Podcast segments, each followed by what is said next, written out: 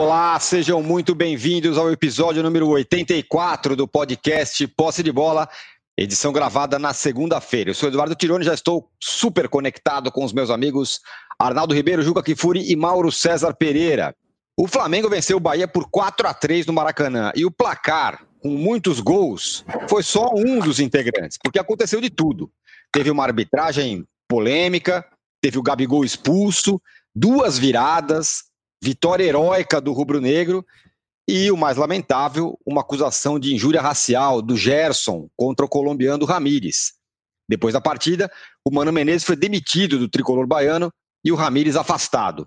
Tudo isso que aconteceu nesse jogo Flamengo 4 Bahia 3 vai ser tema do nosso primeiro bloco de hoje. No segundo bloco, nós vamos falar do confronto do meio da semana da Copa do Brasil, semifinal, Grêmio e São Paulo. O Grêmio, no fim de semana, poupou alguns titulares no empate contra o Sport sábado e o São Paulo descansou. Mas já sabe que não vai ter o Luciano na partida. A boa notícia é que o Raí anunciou que vai ficar no clube, pelo menos até o fim da temporada. E no terceiro bloco, vamos falar do Palmeiras, que encarou o América na outra semifinal da Copa do Brasil e que no fim de semana não foi bem. Foi derrotado para o Inter. O Abel Ferreira, adivinha, falou que o elenco é curto, que tá tudo bem, mas precisa de mais gente, aquele papo. E nós também vamos falar do Vasco, que venceu o Santos, deu uma respirada, e do Botafogo, que passou pelo Curitiba em um confronto de seis pontos, pelo menos alguma esperança de que podem não ser rebaixados, não serem rebaixados. Um recado importante: você que assiste a gravação do podcast pelo YouTube, não deixe de se inscrever no canal do All Sport. E você que escuta o podcast na sua plataforma de podcast predileta, não deixe de seguir o posse de bola.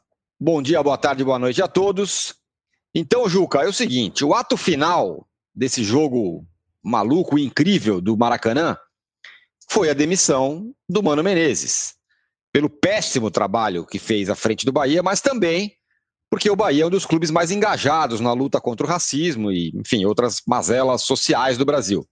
Foi coerente nesse aspecto, né? Bom dia, boa tarde, boa noite. Eu estranho, como sempre, aliás, não sempre, mas com frequência a pauta deste posse de bola, que fala de uma porção de coisa e não lembra que ontem o Corinthians foi bicampeão estadual de futebol feminino, estabelecendo uma hegemonia, quiçá, pelo mundo afora com seu time de mulheres, 5 a 0 na Ferroviária, na Fonte Luminosa, lá em Araraquara, um show de bola, apesar do horário impróprio, 11 horas da manhã, nesse calorão, ainda mais em Araraquara.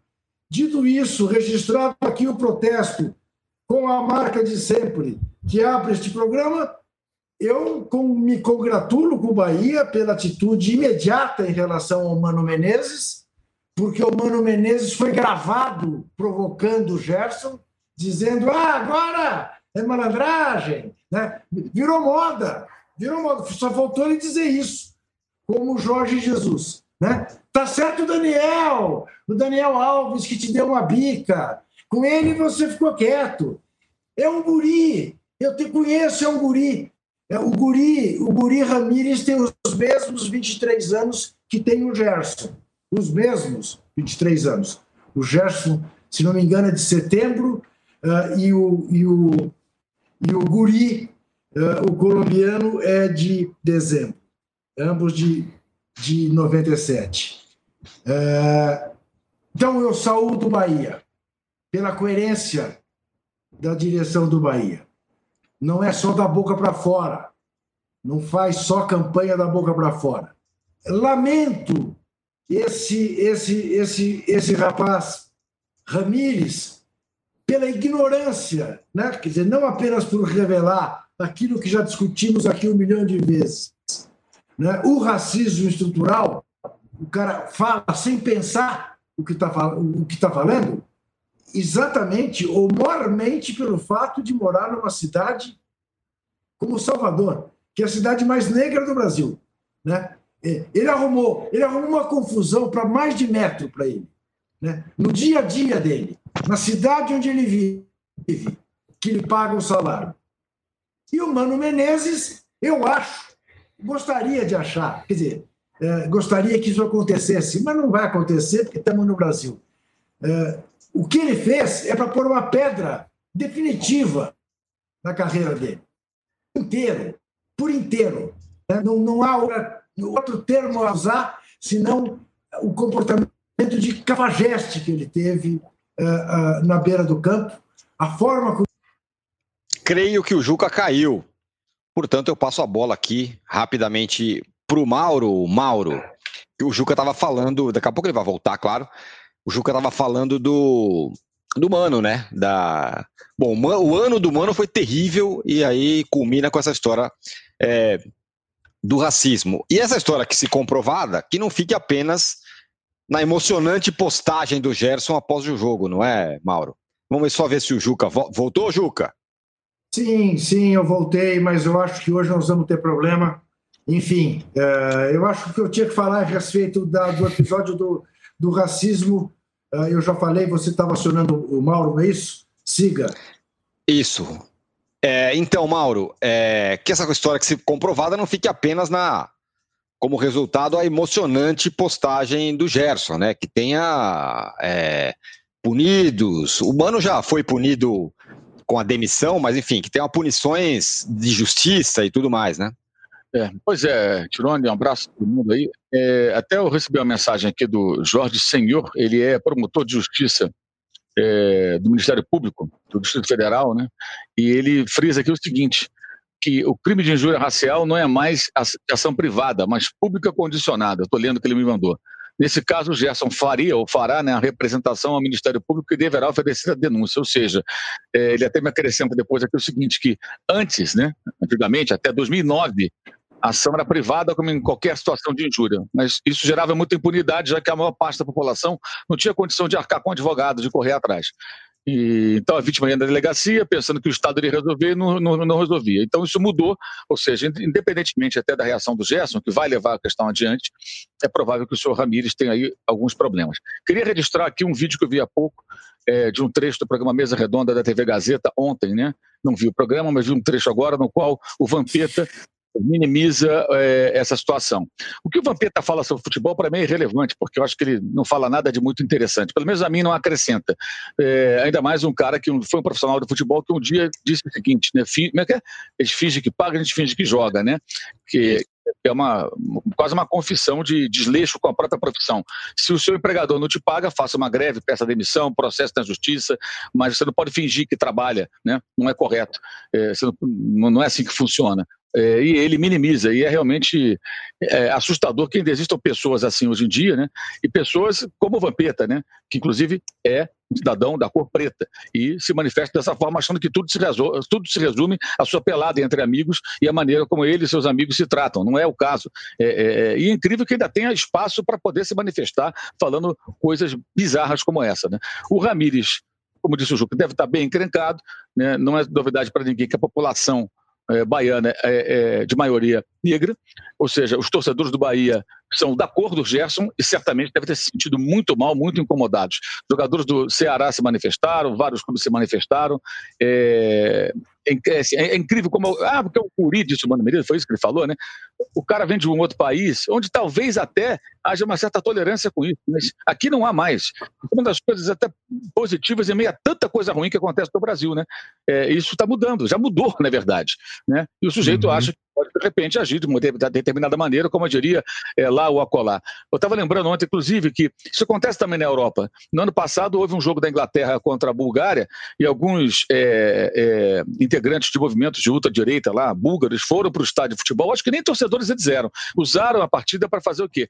Se manifestar de forma racista contra os jogadores negros da seleção da Inglaterra. Isso teve uma grande repercussão. Ou seja, talvez lá, entre eles, isso seja mais tolerável. Entre os ingleses já não é. Isso acontece também aqui na América do Sul, em alguns países, em relação ao Brasil, enfim. Mas é, no, no, campo, assim, o que, o que, o que me chamou mais atenção com relação ao Gerson foi a capacidade de reação dele, até do ponto de vista emocional, né? Porque o cara estava transtornado com toda razão. É, é, e as pessoas precisam entender o seguinte, né? Pelo que foi, foi, relatado, ele disse alguma coisa, né? Na linha do fica quieto aí, né? Negro, ou seja, tradução: você não tem que falar nada, você não tem voz, você não tem o direito de falar, fica na sua aí. Quer dizer, isso é um insulto, é um negócio. É pior do que xingar a mãe, gente. Porque xingar a mãe pode ser até uma coisa meio assim, não é exatamente para xingar a mãe. O cara fala um palavrão, solta aleatoriamente. Isso não é aleatório. Ele, o sujeito vê, identifica a cor da pele e manda, manda a pancada. Então, assim, ele, ainda assim, ele conseguiu reagir depois de um período do jogo em que ele ficou nitidamente fora de si, eh, não estava nem rendendo, e depois ele foi, foram passando os minutos e ele foi crescendo no jogo, jogou pra cacete. Especialmente quando ele pegava a bola lá atrás, o time com menos um homem, então não tinha a organização que deveria ter do ponto de vista tático, e ele conduzia a bola para o ataque, levava a bola, e você vê que o cara estava sem olhar para ele, que ele estava no campo, você não está vendo, ele está literalmente com sangue nos olhos. E foi uma atuação sensacional, acho que é, é, para ele lembrar para sempre. Pela, não, assim, não vai esquecer pela experiência desagradável que, que viveu, mas a, a, maneira como ele conseguiu lidar com aquilo e reagir foi, foi algo bonito até de ver, como ele conseguiu dar a volta. Né? O jogo a gente fala mais adiante. É, o, é isso mesmo. É, eu, ia, eu ia ressaltar isso e ia perguntar isso para o Arnaldo também é, do quanto jogou o Gerson.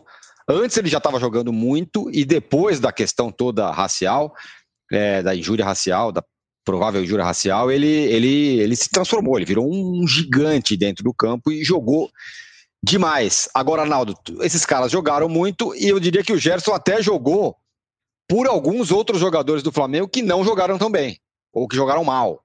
Diga aí. É, eu acho que o que o Mauro está frisando é, é, muito importante porque no momento da questão com o Ramires, o Flamengo perdia por virada, 3 a 2 uma questão, uma reação incrível do Bahia em 14 minutos. Era um momento completamente adverso. É, e muitos jogadores não conseguem é, prosseguir. É, o Mauro citou exemplos na Europa, a gente tem, por exemplo, o exemplo o, o Tyson né, na, na Ucrânia, algumas outras situações que o cara simplesmente não consigo mais jogar. Eu estou transtornado, eu vou abandonar o campo, ou como o caso recente do Paris Saint-Germain, em que as duas equipes saíram de campo, acaba, por um jogador ainda ofendido em questão, é, aquilo pode é, e naturalmente significar o fim do jogo e não, não, não tem mais condição. O Gerson, ele consegue, e ali teve a, a questão, além do bate-boca com o adversário, a questão envolvendo o banco do Bahia, o Mano Menezes. Então ele ainda foi pilhado é, numa, de uma outra forma. E o cara consegue é, reagir de uma forma impressionante em todos os aspectos. Eu acho que ele, é, ele transformou toda aquela revolta é, numa, numa, numa, numa questão esportiva pro momento e ele consegue comandar a virada do time dele de uma forma exemplar. E depois, logo depois da partida, 4 a 3 no placar, virada épica, ele dá uma entrevista completamente lúcida na saída do campo e um pouco depois, depois do banho tomado, posta nas redes sociais ainda mais é, com mais elementos a sua revolta. De fato, foi um domingo impressionante do Gerson em todos os aspectos. Foi uma é, nós que já éramos fãs do Gerson como jogador, com postura e tal, não sei o que, acho que depois de ontem não tem nenhuma discussão. Ele foi um monstro, literalmente, na partida. É, também concordo com o Juca no início, quando ele disse sobre a reação rápida do Bahia, que é um clube que vem se colocando à frente de causas extra-futebol, ou que envolvem o futebol de alguma forma, e que talvez tenha cometido o erro lá atrás de trazer uma figura como o Mano que não tem muito a ver com a sua com o seu momento, e acho que essa desconexão foi evidenciada ontem. Mas dentro do campo ainda, Tironi, eu acho que o jogo tinha é, mil elementos para a gente discutir. A gente já conversava com o Juca antes.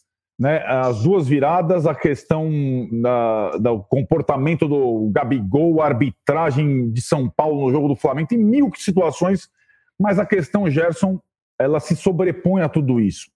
Ainda, só mais um pitaco sobre o campo, um outro jogador que teve participação decisiva na vitória é, foi o Pedro.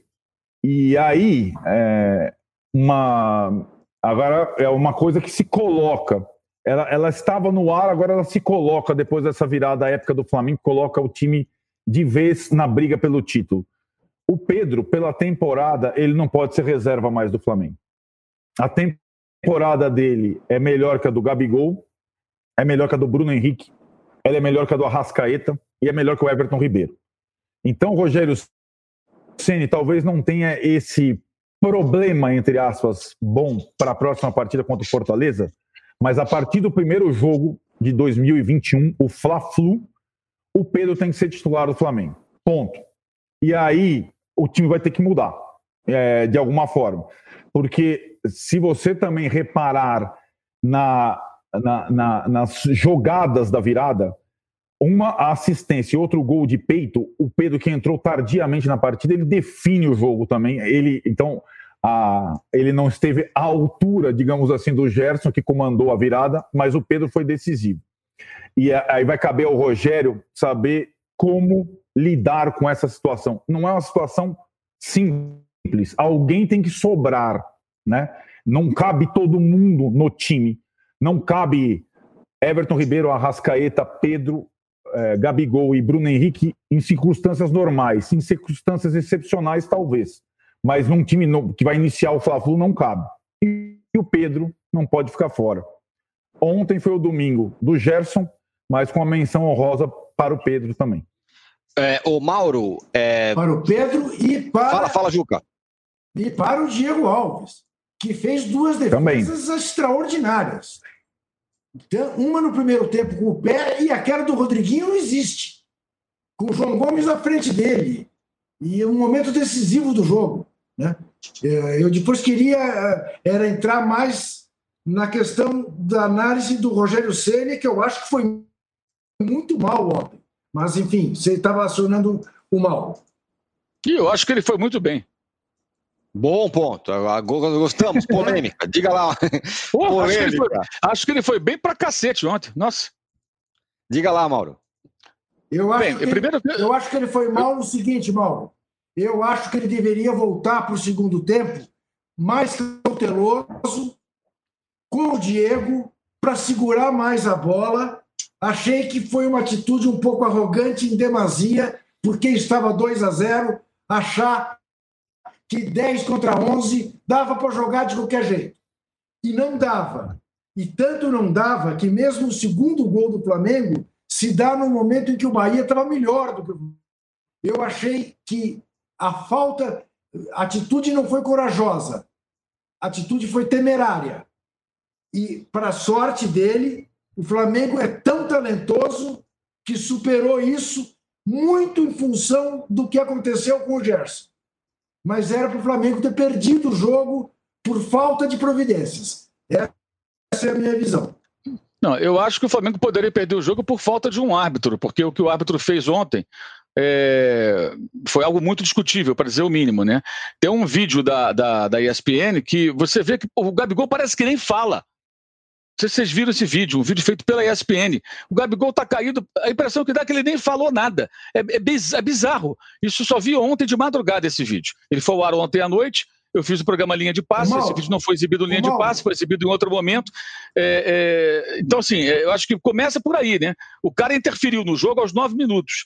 Acho que o Gabigol precisa maneirar, eu acho que ele precisa ser advertido dentro do clube, porque ele, ele, ele já é o cara marcado, Agora, um árbitro para mandar embora para o chuveiro um jogador com nove minutos, ele tem que ter muita convicção do que aconteceu. E essa mania de árbitro brasileiro de botar cartão vermelho toda hora, é como diz o jornal da arbitragem intervencionista, é, ele é. poderia, é. deveria chegar no jogador e ô bonitão, você falou um palavrão, eu escutei o um palavrão, foi você que falou? É para mim? É para mim? Eu, uhum, você, você, uhum. você, vai fazer isso mesmo? Ou, você, ou o jogador bota o galho dentro, e aí você já ganhou ali o cara, ou então você vai expulsar o cara se o cara confirmar. Ele puxou o cartão e deu o cartão vermelho. Vamos imaginar dois aspectos. Um, se o Gabigol xingou, é óbvio que ele está errado. Se o Gabigol caiu e falou um palavrão, como eu posso tropeçar aqui e falar um palavrão? Eu estou sozinho nesse momento aqui, é. posso tropeçar e falar um palavrão. Então, peraí. É, é, é Acho, acho que foi um exagero, me pareceu um exagero. E qualquer coisa que nós é, é, falemos aqui, ninguém sabe o que aconteceu direito, porque a gente não ouviu. E essa imagem, imagem da ESPN dá uma, uma, clara sensação de que ele nem falou nada. Alguém disse, ah, mas ele expulsou o Fernandão nos 3 a 0 Ah, pelo amor de Deus, aos 44 do segundo tempo, ele expulsou o Fernandão porque falou um palavrão. E foi cara a cara o Fernandão. O Gabigol estava caído. Então o Gabigol erra porque tem que jogar de mordaço o Gabigol. Ele já aprontou demais na carreira, embora seja jovem. Então o cara é marcado pelas arbitragens. O Flamengo tem que chamar e conversar com ele. Agora, o árbitro expulsar o jogador daquela maneira, tem que ter muita certeza, gente. Cara, só se for uma, uma questão uhum. do cara chegar frente a frente e falar um palavrão. Ele interferiu no jogo. E aí, a partir daí, na minha opinião, uhum. qualquer avaliação sobre o jogo, ela está contaminada. Porque é um jogo totalmente atípico, em que o time vai cansar. Por que, que eu acho que o Rogério foi bem? Primeiro, o Flamengo não vai jogar retrancado. E o Flamengo quase avançou na Libertadores, perdeu nos pênaltis, porque o Racing de um técnico que não joga retrancado se retrancou com um homem a mais para segurar 1 a 0 do Maracanã. Eu estou falando de Racing 1, Flamengo 1. E acabou tomando gol. Então, se o Flamengo se fecha ali, poderia tomar gol do mesmo jeito. Porque os gols do Bahia acontecem com o time do Flamengo todo dentro da área. O Flamengo não tomou gol de contra-ataque, tomou gol de fora da área, gol de escanteio, né? É, e, e, gol com o cara driblando dentro da área. Erro do Natan, erro do Felipe Luiz, erros de todo mundo. Né? Vários jogadores errando. João Gomes não marcou a distância o chute do Gilberto, foi um grande, chute, mas chutou quase que sem marcação, porque estava muito longe. Então, aconteceram os erros que o Flamengo sempre comete no sistema defensivo. Agora, por que, que eu acho que ele foi bem? Primeiro, ele tem um time em campo que não permite que ele jogue para empatar. Um técnico convencional depois fez o 3 a 3 bota mais um zagueiro, recua segura um ponto pensando no campeonato. Ele quis ganhar o jogo. Então, assim, se eu critico técnicos que só pensam em um pontinho, tudo, eu não posso ser contra isso. Os jogadores que ele colocou em campo levaram o time à virada. Eu acho que o Pedro entrou na hora certa. Se ele bota muito antes, seria quebrar ali uma situação que era mais complicada. Entrou e funcionou, gente, o que ele fez. Ontem eu cheguei a falar com um amigo meu, rubro-negro, lá de Niterói até. O cara me manda mensagem. Não, porque o Rogério podia tirar o Ribeiro, tirou o Arrascaeta. Concordo. Mas, porra, funcionou, gente. Eu falei, você é torcedor do Flamengo? Que mala. Eu falei, torcida chata, tem uma ala da torcida muito mala. Tu ganha de 4 a 3 de virada com menos um homem está reclamando da substituição. Vá plantar batata. Faça-me um favor. Torcedor mala, mala, coxinha, é... sabe? Vai sentar numa arquibancada e enfrentar uma geral quando acabar a pandemia tiver vacina nesse, nesse, país. Porque não é possível, gente. Vai virar um jogo, né? Vai virar sabe, um jogo. Puta, puta vitória. Foi que nem o jogo lá do Racing. Eu falei naquela noite mesmo, cheguei a falar. A gente pode achar que podia sair A, sair B, Ribeiro, Arrascaeta, mas o time, do jeito que o Rogério deixou, empatou o jogo e foi eliminado nos pênaltis. O resultado que o Flamengo buscava ali não era uma virada, era impossível, praticamente impossível virar ali, com um homem a menos. Era pelo menos sobreviver na, na disputa. E sobreviveu. E ontem virou o jogo. Ele errou quando deixou o João Gomes de lateral, que ele tirou o Isla. Imagino que o Isla devia estar mais cansado, por isso uhum. que ele uhum. tirou. Aí pôs o Mateuzinho depois para tentar corrigir ali, acho que ele cometeu o erro. Mas ele, ele não foi covarde. Então acho isso do cacete. O, o técnico do Flamengo tem um material humano maravilhoso nas mãos. Ele pensou o tempo todo em ganhar o jogo. E aí eu vou lembrar de uma derrota que ele sofreu do Maracanã por essa mesma vocação. Para o Flamengo. O Flamengo ficou com um homem a menos, o jogo estava no final, estava um a um. O Rogério tira dois jogadores, bota dois caras de frente e fala: vou ganhar aqui dentro. E aí sobra espaço da defesa para o Gabigol fazer o gol da vitória, que ele saiu até de beicinho, porque estava no banco, veio do banco e não gostou, porque o Domenech colocou o Pedro Isso. titular e o, e, o, e o Gabigol no banco. O Rogério perdeu aquele jogo com o Flamengo, ele tentou ganhar. E no dia eu falei, eu acho que, pô, não dá para criticar, o técnico tentou ganhar o jogo. Ah, mas ele tem no Fortaleza, o empate com o Flamengo é bom? Depende, o Flamengo está com um a menos. O cara tentou ganhar o jogo. É, isso é diferente do padrão. Em geral, os outros técnicos aqui no Brasil fariam o quê? Vou me fechar aqui para defender um 3 a 3 empatei o jogo, não. O Flamengo continuou atacando. Teve a jogada com o João Gomes da direita, que ele errou o cruzamento, aí ele pôs o Mateuzinho. Ali foi o grave erro. Ele colocar como lateral um cara que na lateral não tem nenhum, nenhum cacoete ali. Mas ainda assim houve a recuperação. E os gols foram feitos pelos jogadores que vieram do banco. Sendo que um deles, o Pedro, fez um gol e deu um passe. Então onde que ele errou? Qual o objetivo? Não é ganhar o jogo? E ali, gente, como o Arnaldo também gosta de falar, é na marra. Ali não vai ser de outro jeito. Ah, ontem, outra, é. outra que eu vi ontem também. Uhum. Não, porque o, o, o, time não rendeu. O time não rendeu jogando com, no, com 10 desde 9 minutos, gente. Você quer que o time vá render? Agora, os 9 minutos de 11 contra 11 foram ótimos. Fez um gol, o Gabigol chutou a bola rente a trave, o Bahia estava contra as cordas. O jogo começou, o Flamengo intenso, apertando o Bahia. Aí o jogo mudou. Aí é um jogo atípico não dá para discutir um jogo desse dessa maneira. Então, eu achei que o Rogério foi, na minha opinião, aquilo que o torcedor do Flamengo gosta. Um técnico que não foi covarde e quis ganhar o jogo. Retranca essas coisas, é para outros clubes, não é para o Flamengo, e é para outros técnicos, como o Mano Menezes. Não acho que não é para o Rogério Senna. Eu, na minha opinião, ele foi muito bem. Diga, Juca. Eu, eu, eu, não, eu não proponho, eu não proponho retranca. Eu acho apenas que o Flamengo deveria ter tido mais cautela para ganhar o jogo com 2 a 0 e não usou desta cautela. E acabou, depois, eu estou de pleno acordo em relação à avaliação feita do assoprador de apito. Porque, um, vou mais longe, se tivesse sido xingado, era um lance claro para fingir que não ouviu. Quer dizer, é o cara que não está nem um pouco preocupado com a qualidade do espetáculo, que expulsa um dos atores principais com oito minutos.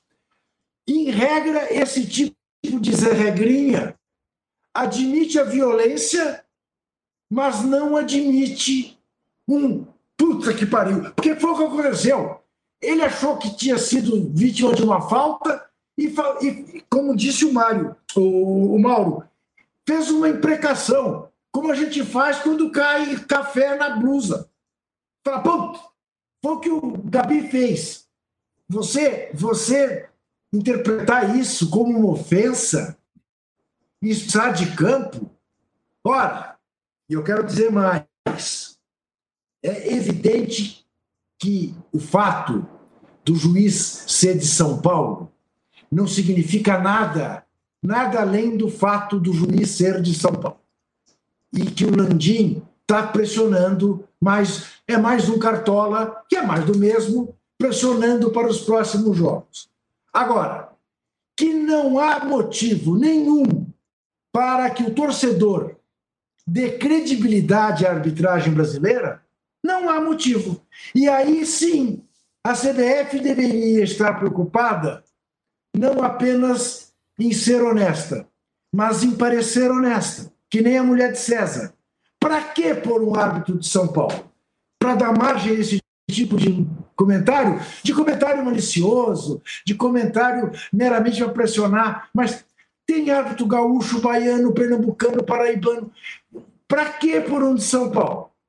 Para permitir. Ah, mas isso não existe. Isso é teoria da conspiração. Ah, é teoria da conspiração? Nunca houve um escândalo de arbitragem no Brasil? Ou, ou foi nas calendas que houve escândalo de arbitragem no Brasil? Não. É tudo muito recente. E o torcedor lembra. E tem motivo. Ah, mas, além do mais, ele pode ser palmeirense, santista e, ou corintiano. E com isso ele até gostaria que o São Paulo se ferrasse. Ah, como é que é?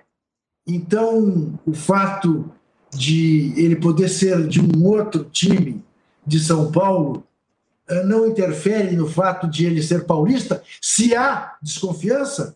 Não. Ele deve obrigações, é a federação que ele paga.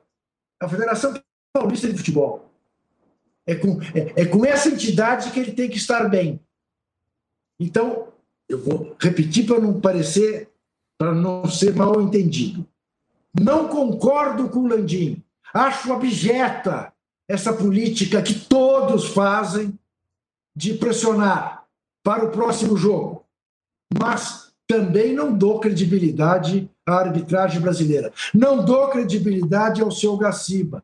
Lembro que andou mudando árbitro de vídeo em, em véspera de jogo a pedido de clube, por acaso, o São Paulo, que deixou o Grêmio fulo da vida com toda a razão. Com toda a razão. Então, ele prejudicou o jogo, ele prejudicou o Flamengo. Falam de um. Eu, eu honestamente não vi. Eu honestamente, até depois que a gente sair daqui, vou procurar. Que o Felipe Luiz teria feito uma falta uh, antes do quarto gol do Flamengo. Eu não vi, honestamente não vi. Eu estava tão. Não sei como não vi, mas tenho lido, visto gente falando, gente reclamando comigo. Você não vai falar nada da falta do Felipe Luiz? Eu não vi, não vi. Mas acho. Eu posso falar o seguinte: eu não falo nada porque não foi falta. Foi igual o lance da Argentina e Paraguai, o gol do Messi anulado. O que, o que essas pessoas estão pedindo para rebobinar a fita, como se dizia antigamente, como fizeram na Argentina, na arbitragem brasileira daquele jogo da, das eliminatórias sul-americanas. Procuraram uma falta lá atrás. Ontem eles não procuraram a falta lá atrás. O Rossi disputa uma bola no campo de defesa com o Felipe Luiz, ele fica caído. Na minha, na minha opinião, ele tenta ali parar o jogo, que o time dele está tentando sustentar um placar, e o Felipe Luiz arranca com a bola, a jogada segue, segue, segue, segue, sai o gol. Né? A da, Argentina acho que até foi mais demorada, não marquei aqui o tempo. Mas o que acontece? O VAR também dá a chance da pessoa confundir o que está acontecendo com o que ela quer que aconteça. Quem defende essa tese, na minha opinião, quer que o VAR faça o resultado que essa pessoa deseja que aconteça para o jogo. por questões clubísticas, obviamente.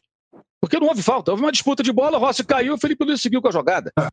Aí o cara fala, não, eu quero, mas, mas o, o, que eu quero não é isso, eu quero uma falta no Rossi para anular o gol do Flamengo, é isso que quer. Isso depois do cara mandar o Gabigol pro chuveiro com nove minutos. Então, quem age assim também, dá força pro discurso do Landim que nada mais é igual ao discurso dos dirigentes do São Paulo que vão na CBF, o do Palmeiras, que ano passado reclamava da arbitragem do jogo contra o Inter. Em Porto Alegre, quando a arbitragem acertou, né, naquela anulação do gol do, do, interna, do, do, Palmeiras contra o Internacional, que a bola bateu na mão do William. São todos muito parecidos, não são idênticos, mas são todos parecidos. São dirigentes querendo pressionar sempre o próximo árbitro. Né? E o Landim dá entrevista na Flá TV, né? Uhum. Mas entrevista para a imprensa em geral, ele não dá entrevista. Na Flá TV ele fala quando ele quer, o que ele quer, e não há o famoso contraditório, né? Ele vai, fala, fala, fala ali e acabou. Quer dizer, ontem falou do intervalo. Quer dizer, é, é um, é um modo que me lembra é. outros personagens, uhum. mas deixa para lá. Muito bem, quero Enfim, passar para o. Uh, mas... fala, fala, Juca. Isso. Fala, Juca. Não, não, tudo bem. Não, não, já falei o que eu tinha que falar, falei demais. É, eu quero passar a bola para o Arnaldo, que é um cara que tem um olhar bem interessante com relação à arbitragem, mas só, só para não deixar passar, porque tem muita gente falando, ah, porque ontem na live que eu, que eu fiz no canal eu falei isso, vou repetir o que eu falei aqui. O árbitro atrapalhou o jogo completamente. Quando o cara faz uma expulsão da maneira que ele fez, e eu concordo que não tem cabimento nenhum uma expulsão com nove minutos de jogo, ele compromete o jogo inteiro e compromete, claro, a arbitragem dele. Aí, é, aí ele, ele automaticamente ao longo do jogo ele vai tentando é, corrigir a grande idiotice que fez, para dizer o mínimo. Foi uma barberagem sem, sem nenhum cabimento. Era aquele jogo, porque era aquele lance que, se o cara xingou ele, vai lá e fala assim: olha, eu vou te dar cartão amarelo porque eu sei que você me xingou. E na próxima você tá na rua. Pronto, você domava o Gabigol até o fim do jogo. Sem precisar expulsar, sem precisar atrapalhar o jogo, sem precisar prejudicar o Flamengo, como foi prejudicado com essa expulsão. Dito isso, eu acho, contrariando o Mauro, que foi falta no Felipe Luiz. Mas tanto faz. É aquela falta que alguém pode dar, alguém pode não dar. O Mauro acha que não foi, eu acho que fui. O Arnaldo eu nem sei o que, ele acha, o Juca não viu. Enfim, é aquele. Mandei, mandei o link agora para o Juca aí do lance aí. E tô revendo ele aqui de novo, aqui no computador. O Felipe Luiz, vai disputar com o Rossi, o Rossi olha para cima, e quando a bola está caindo, ele tenta cair, o Felipe Luiz põe o braço, se dá a volta nele e sai com a bola. Seria uma faltinha brasileira. Então, pedir para o VAR ver isso é pedir para o VAR procurar uma faltinha é, brasileira. Eu, eu, concordo com você. Esse é o ponto. Eu sou, eu sou, um crítico absurdo sobre essa coisa de rebobinar a fita até não sei quando por causa de um lance. Aconteceu milhões de coisas e tal, até sair o gol. É, o meu ponto é só que eu achei é aquele lance que poderia ser. Se o jogo tivesse 3 a 0 o Flamengo, capaz do juiz marcar. É, enfim, é, mas, é, mas, é, mas para mim tudo isso é reflexo de uma barberagem do juiz com nove minutos de jogo, que ele deveria, não poderia ter, ter acabado com o jogo da maneira que, atrapalhado o jogo da maneira que atrapalhou. Diga lá, Mauro, ou Arnaldo. Bom, é, eu, a minha visão sobre arbitragem, ela é, digamos, uh, sabida, sobre Cartola que pressiona para o próximo jogo também e sobre escala de arbitragem, comissão de arbitragem também. São três pontos rápidos que se interligam ali. A questão da, da suposta falta aí do Felipe Luiz no Rossi no final da partida é assim: tinha o árbitro e o Bandeira. Se eles acham falta na hora, o Bandeira, na frente do Bandeira a jogada. O Bandeira levanta o, o, a, o instrumento ali para a jogada e tudo mais. É, eu eu, na hora, a minha impressão, na hora do lance, foi de falta. Não, uma vez não marcada, segue o jogo, rebobinar a fita, VAR, quero que o VAR se dane. Não existe rebobinar a fita e acabou. Não existe isso, não existe. É, e acho que a questão, o Flamengo não venceu ou não estava perdendo ou não está nessa posição no campeonato por conta de arbitragem. Então são coisas diferentes. A arbitragem no futebol, ela deve, o Mauro falou isso um pouco, ela deve é, não interferir na partida, a não ser em último caso. É o que eu sempre falo: cartão vermelho e pênalti só no último caso. Você define, você define, define uma partida com um ato dessa forma. Para mim, estava óbvio que aconteceu no primeiro lance. O Gabigol, é, ao não ter a falta marcada a favor e não foi falta, ele xinga. Agora, sim. É, o jogador fala, faz isso várias vezes porque ele pode estar tá xingando ele mesmo, o adversário, o próprio companheiro. E o árbitro poderia chegar lá, como o Juca disse no início: olha, o meu filho, bonitão, é o seguinte. Tá aqui cartão amarelo. Se você abrir a boca comigo de novo, você tá fora. E aí você enquadra o cara sem interferir na partida. Acho que o Flamengo tem que lidar. O Mauro falou também sobre isso com algumas situações do Gabigol, alguns outros jogadores, uma questão de pilha. Alguns jogadores do Flamengo estão pilhados demais. E o Senna é um pouco pilhado demais. Tem que encontrar um termo que o Gerson deu. O Gerson deu o termômetro de como deve ser o comportamento de um time de futebol, até uma, uma atitude exemplar depois de um caso particular é, envolvido nele, numa reação em campo. A segunda questão é o critério da comissão de arbitragem. Não precisa, e não é por conta de pressão do Flamengo, ter falta de bom senso em escala. Assim como tem sido escalado o árbitro paulista em jogo do Flamengo, estava sendo escalado o árbitro mineiro em jogo do São Paulo e árbitro paulista em jogo do Atlético. São os três disputando o negócio e você coloca, você, você dá margem. Qualquer coisa que aconteça pode ser essa falta bom senso à comissão de arbitragem. O Juca lembrou do caso lá da, da troca de escala antes de São Paulo e Grêmio. Na verdade, aquilo, foi, aquilo começou a, a destruir o critério da comissão de arbitragem, porque o árbitro de São Paulo e Grêmio foi mantido, Rafael Trace, que foi o árbitro de vídeo de São Paulo e Atlético. Ele entrou no São Paulo e Grêmio completamente pressionado, errou tudo e, e foi e, e, era esse cara era um dos principais árbitros do campeonato passado. Ele foi acabou acabou o campeonato para ele. Ele foi exposto a uma coisa absurda por falta de bom senso do senhor Gaciba e da comissão de arbitragem. Então, um pouquinho de bom senso e deixe os caras definirem dentro do campo. Então, assim, eu, eu a, minha, a minha sugestão é, é para o presidente Landim se preocupar em coisas mais importantes. Achei muito interessante, aliás, a entrevista do Marcos Braz pós-jogo, que era toda concentrada no caso Gerson e não um um, fazendo coro ao que o Landim tinha falado no intervalo. Acho que o Flamengo acertou no pós-jogo. Então, para mim, é, o senhor Landim deveria ficar calado, o senhor Gaciba rever os seus conceitos de escala de arbitragem e deixar minimamente os jogadores e os times resolverem o campeonato dentro de campo, sem interferência. Árbitro intervencionista, que é o árbitro brasileiro, mais VAR, é um desastre. E a gente deveria combater isso toda rodada, todo jogo toda rodada. Então, e isso não exclui o ato ou as atitudes repetidas do senhor Gabigol e que o Mauro falou que precisa ser advertido internamente. E provavelmente vai acontecer, vai perder a posição. Porque deu mole, o outro tá jogando pra cacete, então vai ter que ficar no banco, dessa vez sem biquinho. Muito bem, o Juca levantou a nossa placa de like, porque a nossa discussão está tão acalorada que a gente merece muito mais likes do que temos até agora. E nós voltaremos é, dentro de 30 segundos para falar de Grêmio e São Paulo, que se enfrentam nesta quarta-feira. Voltamos já. O ano de 2020 pode até estar diferente, mas o que não muda é a emoção do Brasileirão. É disputa para entrar no G4, briga para escapar do rebaixamento, polêmica com VAR, enfim, é o maior campeonato do futebol nacional e com o All Sport Clube você assiste aos jogos do Brasileirão ao vivo no EI Plus. Acesse wall.com.br esporteclube e assine já. São planos a partir de R$19,90 por mês para assistir ao vivo ao melhor do futebol onde você estiver. Wall Sport Clube, assine já. Estamos de volta para o segundo bloco do episódio 84 do podcast Posse de Bola. Queremos o seu like. O Juca vai nos levantar a plaquinha pedindo likes. Uma meta aí de 3 mil não tá mal para ninguém, né? Todo mundo consegue chegar lá. É, agora, Arnaldo, essa quarta-feira tem Grêmio e São Paulo, tem também Palmeiras e América.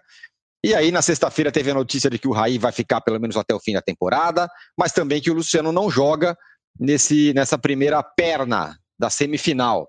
Onde é que o São Paulo tem mais chance, você acha? Na Copa do Brasil ou no Brasileiro? Espera aí, espera aí, espera aí, espera aí, espera aí. Eu acho uma coisa. Pera, pera, pera, Juca, fala. O, o Raí não era um péssimo cartola? Agora virou boa notícia ele ficar. Eu não estou entendendo mais nada. Eu queria pedir auxílio aos universitários ou ao Mauro eh, para interromper esse diálogo de vocês. O Raí não era um horror? Arnaldo com a palavra. O Raí, o, o Raí um, um dirigente, um treinador é, e, na maioria das vezes, um, um, grupo de jogadores deve terminar um ciclo. Né? E acho que, no caso do São Paulo, ter mudança nesse momento seria um suicídio. Agora, não é uma. A questão da, da digamos, da, da, do resgate do Raí, ele tem diversas, diversos componentes, inclusive a reação do time. Inclusive a questão do Rogério Ceni com o Flamengo, o outro item. Tem mil coisas envolvidas nessa situação, inclusive a volta do Murici ao São Paulo. Tem mil situações com figuras. Não é um, um, entre aspas, um quartola qualquer. É um dos maiores ídolos da história do São Paulo. Aí você tem que pesar diversas situações. O trabalho do Raí foi muito ruim até a questão da ousadia de bancar o Fernando Diniz e mudar a atitude em relação a diversas situações na reta final do mandato Leco. O Leco sai em 31 de dezembro, o Raí fica. É, e acho que, diante da escassez de dirigentes de futebol é, no futebol brasileiro, o Raí, é, errando diversas vezes, diversas situações, ele tem uma coisa que a maioria, ou grande parte, dos dirigentes não tem. Ele tem, além da ligação com São Paulo, caráter. Isso conta muito nesse país, né? Num país sem caráter. Então, isso já e faz convicção. uma diferença importante. E convicção, é, é convicção para lá e para cá. E acho que agora um pouco mais de entendimento do momento do São Paulo e tudo mais. Então, acho que a permanência dele era uma obrigação do, da, atual, da atual diretoria de transição, que é o Júlio Casares fazendo esses 15 dias sucedendo o Leco. E acho que a obrigação dessa nova diretoria do São Paulo é interferir e atrapalhar o menos possível, dar o respaldo até o final da temporada, que é em fevereiro, a quem está ali e fazendo um bom trabalho né, nesse, nesse, nesses últimos três meses o São Paulo se encaixou por diversas situações e tudo mais. A pergunta sobre Copa do Brasil e brasileiro acho que estão interligadas. Eu acho que o São Paulo não é favorito nenhuma nem outra. Mas desde que foi eliminado da Sul-Americana daquela forma pelo Lanús, no gols nos acréscimos, uma coisa tem sustentado a outra. As classificações para as fases da Copa do Brasil, que são disputadas de mês em mês, e o gás no brasileiro entre essas fases da Copa do Brasil. Então, são duas frentes muito complexas. Na Copa do Brasil, São Paulo nunca venceu. O Campeonato Brasileiro, o principal adversário é o Flamengo, que é o melhor time do Brasil, está colado. É, tem curiosamente o jogo atrasado com o Grêmio, justamente o Grêmio, que é o adversário do São Paulo na Copa do Brasil. Então, eu acho que a, a minha impressão sobre esse momento do São Paulo é se o São Paulo se con consegue a classificação para a final da Copa do Brasil, eliminando o Grêmio, as chances dele no brasileiro aumentam. Se ele é eliminado pelo Grêmio, acho que isso pode ter um efeito é, no brasileiro e o Flamengo ultrapassar, o que é bem possível, né? Pelas próximas rodadas de brasileiro, em tese, é, em tese, o São Paulo faz três dos próximos jogos de brasileiro fora de casa. As chances do Flamengo ultrapassar o São Paulo na liderança, elas são bem razoáveis. É, e lembrando que o confronto entre os dois times é só na última rodada no Morumbi, né, podendo até ter um, um, confronto valendo se o campeonato continuar nessa, nessa toada. É de se pensar que na próxima quarta-feira o São Paulo vai enfrentar um adversário que até agora lhe colocou maiores problemas em campo do que os demais, em termos de estilo de jogo, em termos de características dos atletas, estou falando em relação ao Grêmio, e agora com uma cartada única é, a Copa do Brasil depois da eliminação vexatória na Libertadores. Acho esse jogo crucial para o São Paulo, para as pretensões do São Paulo, é, nas duplas frentes que o São Paulo tem. E não vejo caminho mais fácil, sabe, Tironi? É, eu acho que não, não, não existe nesse momento um caminho mais fácil e como o São Paulo teve, enfim, uma semana entre um jogo e outro, não caberia agora fazer alguma prioridade. Por exemplo, não, não jogar a Vera contra o Fluminense no Maracanã no, jo no jogo entre a semifinal da Copa do Brasil, no jogo do dia 26. O Fluminense, aliás, vai ser um adversário curioso, porque ele joga com o São Paulo na última partida do ano pelo brasileiro e joga contra o Flamengo na primeira partida do ano de 2021 pelo brasileiro. Vai ser um adversário subsequentes.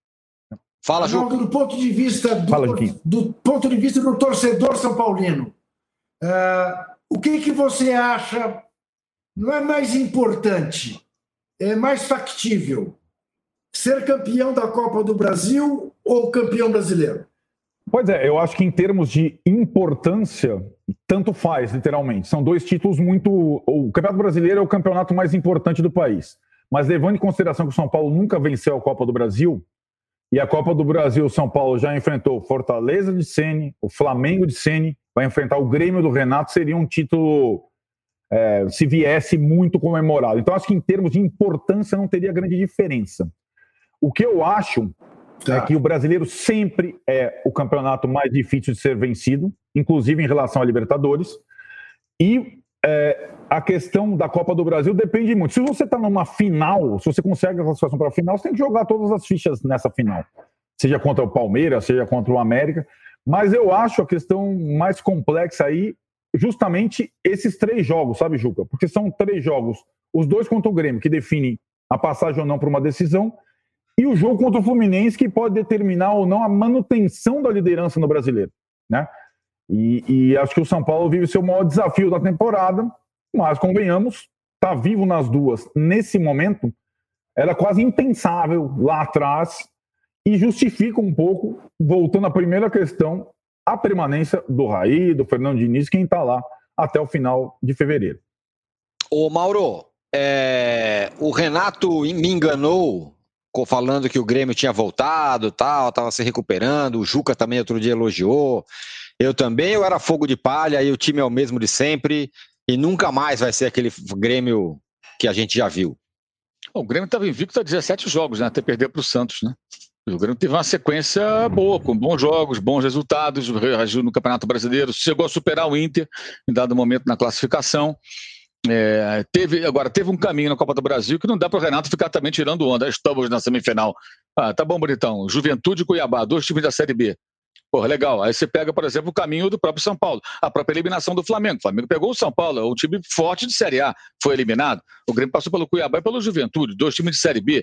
Isso também tem que ser considerado, para você ficar se vangloriando, ah, estamos na semifinal, mas qual foi o caminho que você fez? Porque a Copa do Brasil tem dessas coisas, né?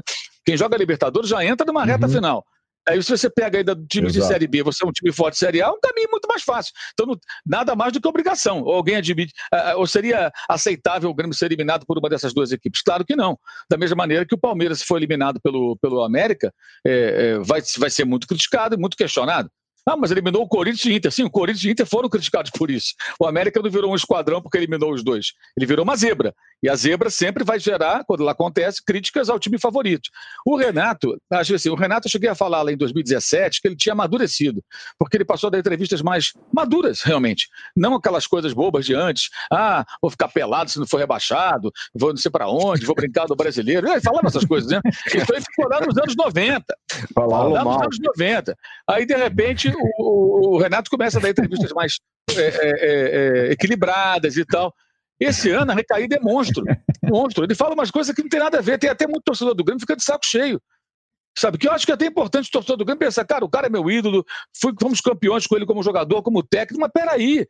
Peraí, aí o time perde, joga mal, toma um vareio, eliminado de cinco, eliminado de quatro, duas Libertadores, e sempre sai pela tangente, aí ataca a imprensa, que aliás é bem feito para os jornalistas que puxam o saco do Renato. Ele, nessas horas quando a corda né, vai arrebentar, ele vai para cima e começa a atacar para todos os lados, generaliza as opiniões.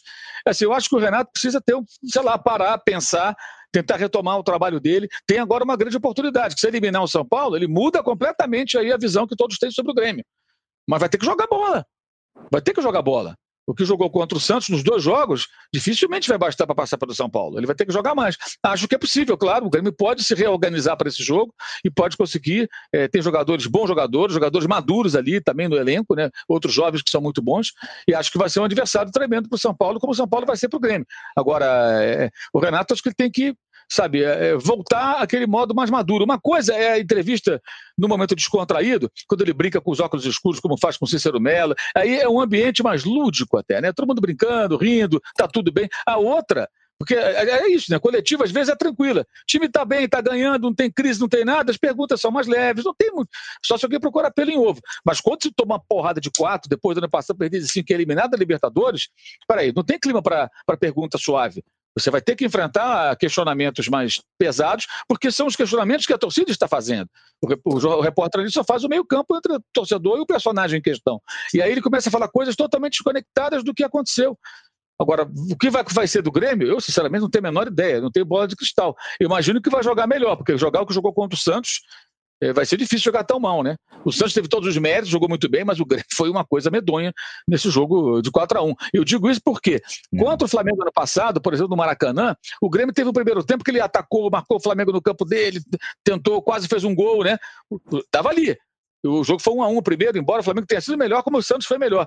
Dessa vez, com 11 segundos, estava 1 a 0 com mais alguns minutos está 2 a 0 E o, o, Santos, assim, nem tomou conhecimento.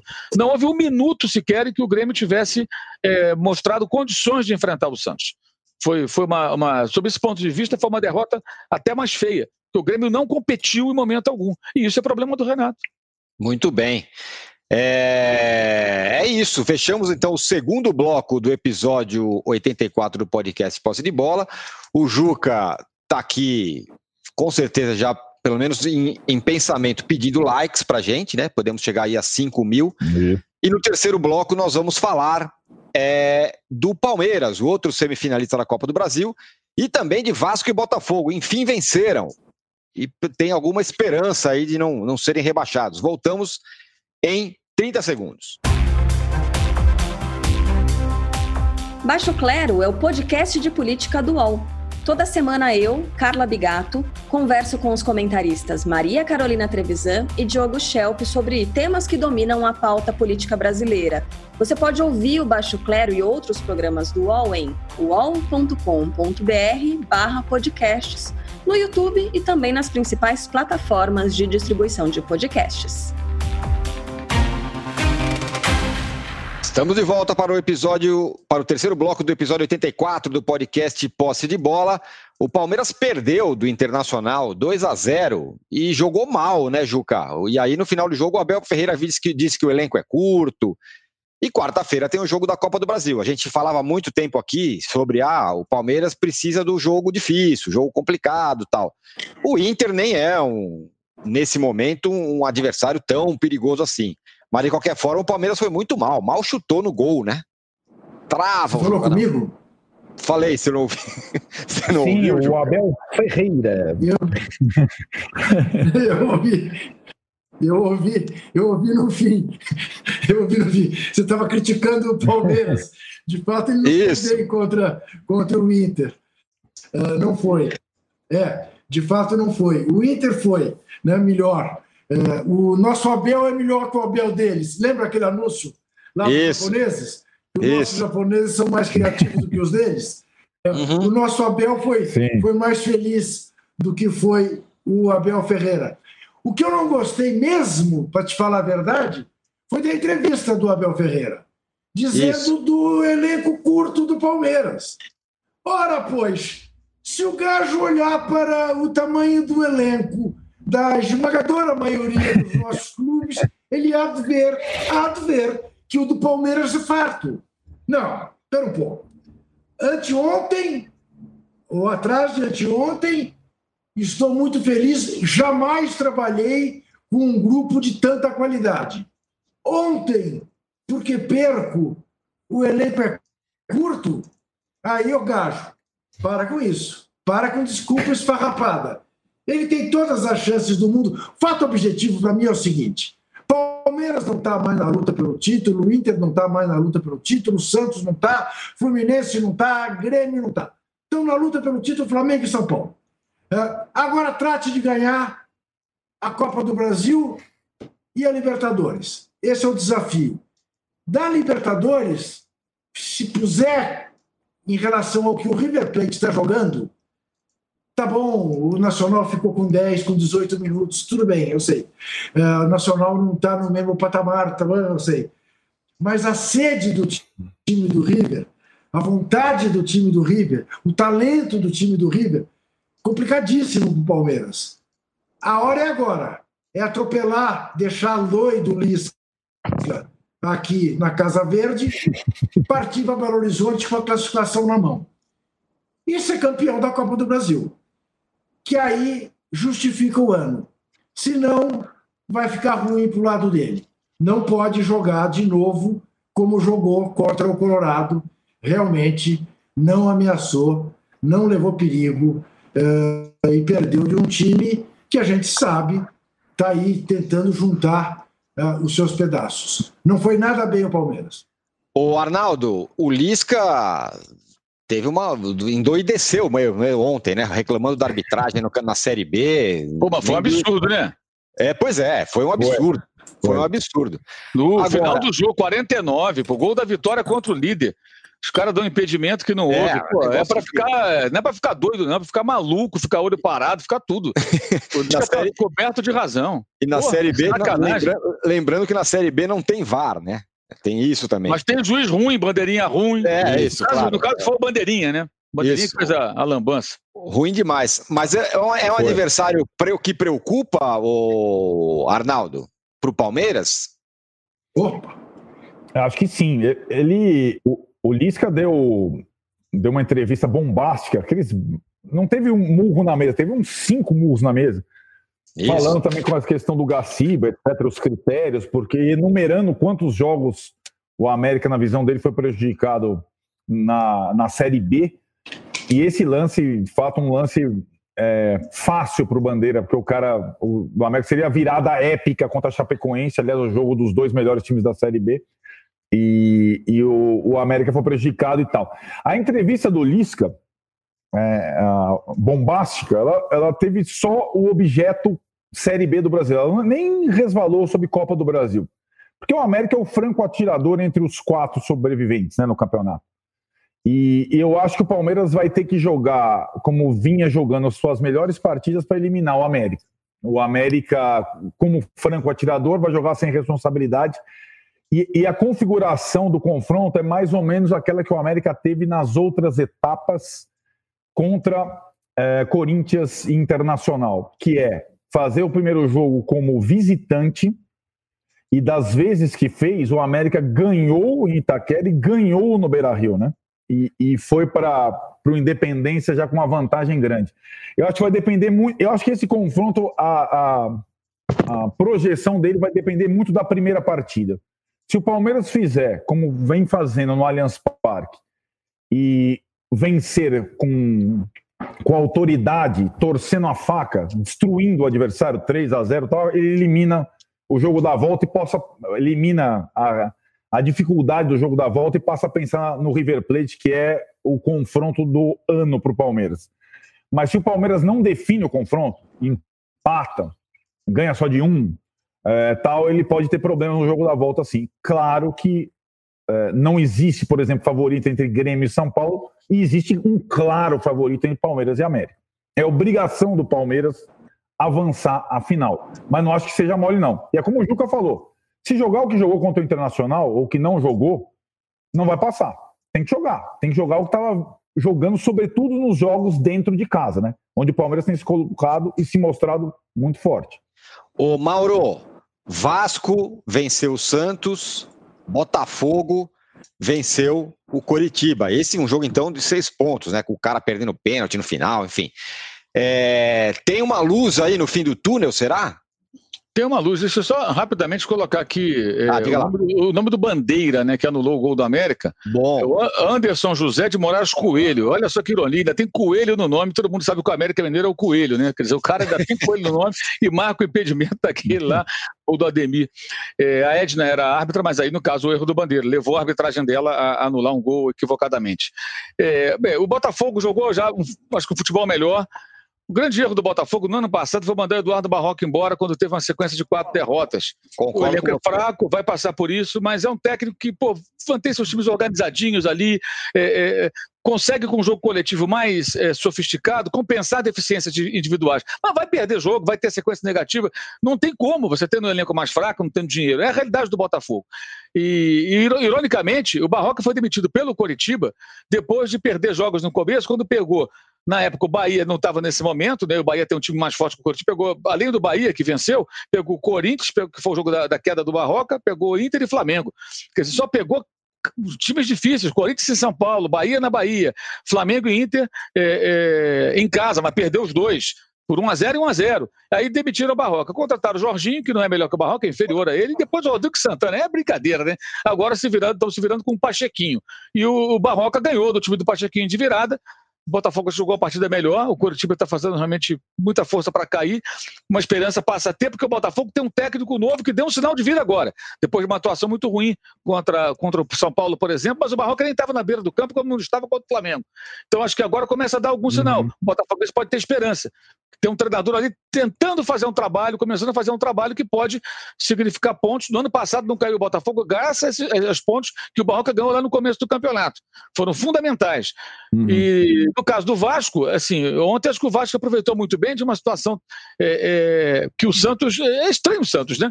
O Santos parece que não está preocupado em ganhar uma vaga para a próxima Libertadores, ou está certo uhum. que vai ser campeão esse ano. Porque para ele voltar à Libertadores 2021, ele tem que ser campeão dessa Libertadores, que ele é semifinalista, ou ficar naquela zona de classificação. E o Santos está descendo a ladeira, ontem poupou os jogadores, o jogo contra o Racing, contra o Boca, espero que seja contra o Racing, vai ser só no ano que vem, lá no dia 5, está longe também não entendi, não. Tem, tem uma parada entre o Natal e depois o início do futebol de novo, né, do, do Réveillon ali, aquele final de semana, dia 2, tudo vai ter jogo. Então, por que você poupou o Marinho Sotel do ontem? Eu não entendi. O Vasco tem nada com isso, fez o seu gol, se defendeu muito bem, botou terceiro zagueiro lá, o Ricardo Sapinto, segurou o resultado, sobrevive. O Vasco já tem pelo menos agora um novo presidente, Jorge Salgado vai assumir em 19 de janeiro, né? não vai ser o leve esse ano. Eu, pessoalmente, acho que foi melhor assim para o Vasco, né? porque pelo menos acho que é alguém com mais. É, é, que não fica fazendo promessas mirabolantes, alguém que acho que vai tentar fazer o Vasco andar. E o Vasco tem que se organizar tentar se unir minimamente para poder caminhar. E aí não pode ser rebaixado. Né? Então, acho que para os dois foi um fim de semana importante, resultados marcantes, não importa, o Santos estava poupando jogador, azar do Santos, o Vasco foi lá e venceu, é o que precisava, e, e três pontos valiosos. E a vitória do Flamengo sobre o Bahia também manteve o Bahia na, na alça de mira do Vasco, o Botafogo vindo atrás, tentando é, é, também chegar no, no, numa situação que possa colocar a cabeça para fora da, do atoleiro da zona de rebaixamento. Então foi um fim de semana bom para os dois times cariocas que estão sofrendo aí com essa zona de rebaixamento. E o Santos eu não entendo por que, que o Santos tem esse comportamento. E para completar, o Sabino batendo aquele pênalti no final, o que, que foi? Meu Deus. Não, ele sempre é... bate daquele jeito. Mas não pode bater daquele é. jeito. Ele já perdeu um contra o Vasco, lembra? Isso, exatamente. Tempo. Lembro. Exatamente. Já perdeu Coritiba, contra o Vasco. Coritiba e Vasco, pênalti no final do jogo. Vai bater Sabino. Parou, deu um pulinho, perdeu. Aí o goleiro é. se adiantou, tirou os pés e tal, o Fernando Miguel. Defendeu no meio do gol, assim, com o braço. Aí, beleza vai bater o Robson. Uma porrada no canto gol, o Coritiba ganhou do Vasco, 1x0. Aí agora a chance de ganhar um pontinho, o Sabino dá um pulinho. Aí um camarada da internet, até no Twitter, mandou para mim assim: não, mas o Bruno Fernandes do Manchester United também dá um pulinho quando ah. bate. é mesmo? Pô, legal, hein? É. Realmente. Pô, o Bruno Fernandes dá um pulinho. Então o Sabino, Sabino vai dar pulinho também. O Sabino, para com isso, Sabino. Bate, pênalti é coisa séria. Porrada no canto, um abraço, ou no meio do gol. Né? Pênalti que bate é o Vardy, viu? Vocês viram o Vardy batendo no jogo leste, Tottenham é Isso, isso. Porrada bate no centro do gol. Comemora, comemora, comemora o estilo Pipo Inzaghi. Dá porrada na bandeirinha, isso. Quebra a bandeirinha, isso. vibra pra caramba. Pô, é, é jogador exemplar. É jogador, merece o troféu Pipo Inzaghi de comemoração de gol. E bate pênalti, você pode até perder. Mas não tem brincadeira, cara. Eu, eu penso assim, pênalti é um negócio seríssimo. Ainda mais naquele momento. Pênalti aos 50 minutos, então. Você não pode dar margem a nada. Você escolhe como vai bater do canto, no meio do gol, você vai e dá um cacete. E, e, seja o que Deus quiser, acabou. Aí o cara dá um pulinho, bate a bola para fora. Torcedor do é. Curitiba, pô, tá cuspindo a abelha africana com razão, né, cara? Até quem não torce, porque você vê aquilo, cara, isso é demais. É, é, é, é o fim. Isso, eu acho que ele conseguiu ser pior do que o Gabigol no pacote. Daquilo que a gente é. falou. Porque Sim. o Gabigol é o pacote, já né? Quer dizer, ele é, é expulso sem falar nada. Já dizia na imprensa, né, Mauro? Isso. Já dizia pênalti tão importante que tem que bater é o presidente. tão importante. Só, só que se certos presidentes, se fosse bater pênalti, ia ser pior ainda. Não, não, não. Melhor, não. Melhor não. não. Fala isso não. não, não melhor nem não. todos, nem todos. É. Senhores, é, só estou olhando aqui a tabela para finalizar. A tabela do Botafogo é uma tabela incrivelmente não é ruim. O Botafogo. Qual o próximo jogo? Qual o próximo Corinthians. Jogo? Corinthians. É o ah. Corinthians, Corinthians no Rio. E o Corinthians é, é, um time que normalmente não vai bem contra o Botafogo. Não é verdade, Juca? É freguês. É freguês do Botafogo. Então, aí, ó. Aí joga com, bota, com o Corinthians em casa, depois joga com o Atlético Paranaense em casa, depois é o clássico contra o Vasco, depois joga contra o Santos fora, e aí tem é, pelo menos. Ô, âncora! Oi. Âncora. Ô, âncora, olha, eu vou fazer um protesto. Eu vou fazer um protesto contra você hoje, contra Por você, favor. Arnaldo. Tá? Manda. Porque, como sabe quem nos vê, é, a pauta desse programa é feita pelos dois, tem até crédito no fim do programa e tudo mais. o programa começou sem falar do Corinthians campeão feminino. Mas você falou. E quer terminar sem falar do grande jogo desta noite em Itaquera, Corinthians e Goiás. Tá? Sim. Jogo no qual a conquista dos três pontos por parte do Corinthians levará o Corinthians a começar a brigar por um lugar no G4. Porque já, já está Opa, chegando perto olá. do Santos. Vai ficar dois pontos Tá do vendo? Santos. Paulatinamente o Corinthians vai subindo. E o posse de bola, como fazia o linha de passe, não dá a menor pelota. Eu tenho para mim que é um complô anticorintiano por parte de quem Isso. faz a pauta há algum tempo. Se o, se o Corinthians Isso. vencer Eu- hoje, vai para 36 e ele fica a 7 A pontos. dois pontos do Santos. Sim, mas a 7 pontos do G4. Isso, vamos lá. Escalado. Vamos lá, só para só para dar uma resposta ao Juquinha, querido Juquinha. O Juca não mencionou na abertura que as meninas do Galo foram campeãs também, que as meninas do Internacional foram campeãs também, né? Pelo tudo isso nesse final de semana. Então foram as meninas verdade. do Corinthians, as meninas do Galo, as meninas do Colorado e o poder é delas. Elas estão ganhando em todos os estados, competições e lá. O Corinthians foi campeão brasileiro, mas esse final de semana o Inter foi campeão gaúcho, o Galo foi campeão mineiro e o Corinthians foi campeão paulista. Só Muito para bem. deixar claro. Eu dou certo? um abraço. Eu dou um abraço também nas meninas coloradas e atleticanas. Um abraço respeitoso, não como esse capajeste desse deputado ah, fez com a Isa Pena. Né? Esse também tem que ser expulso, tem que ser posto para fora, tem que ter um mandato cassado. Ah, mas quero lembrar que eu me referi à conquista das corintianas aqui em São Paulo, porque é onde se joga o campeonato mais difícil, é onde se disputaram o título os dois representantes do Brasil na Libertadores, Corinthians Sim. e Ferroviária. Né?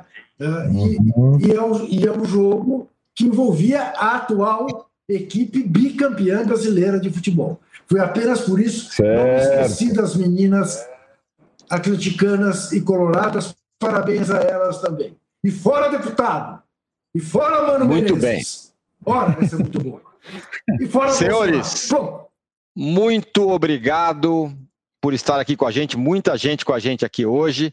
O Juca não foi tão, tão é, enfático com relação aos likes, mas fomos bem. Podemos, poderíamos melhorar, mas fomos muito bem. Obrigado, Juca, com o bonequinho do Dr. Sócrates. Obrigado, Mauro. Obrigado, Arnaldo. Obrigado a todos vocês que estiveram com a gente. Obrigado ao pessoal da técnica aqui que esteve com a gente, ao Rubens, nosso produtor. Obrigado a todo mundo. A gente volta, peraí, edição extraordinária. Arnaldo, você que adora agenda, Isso. fale aí.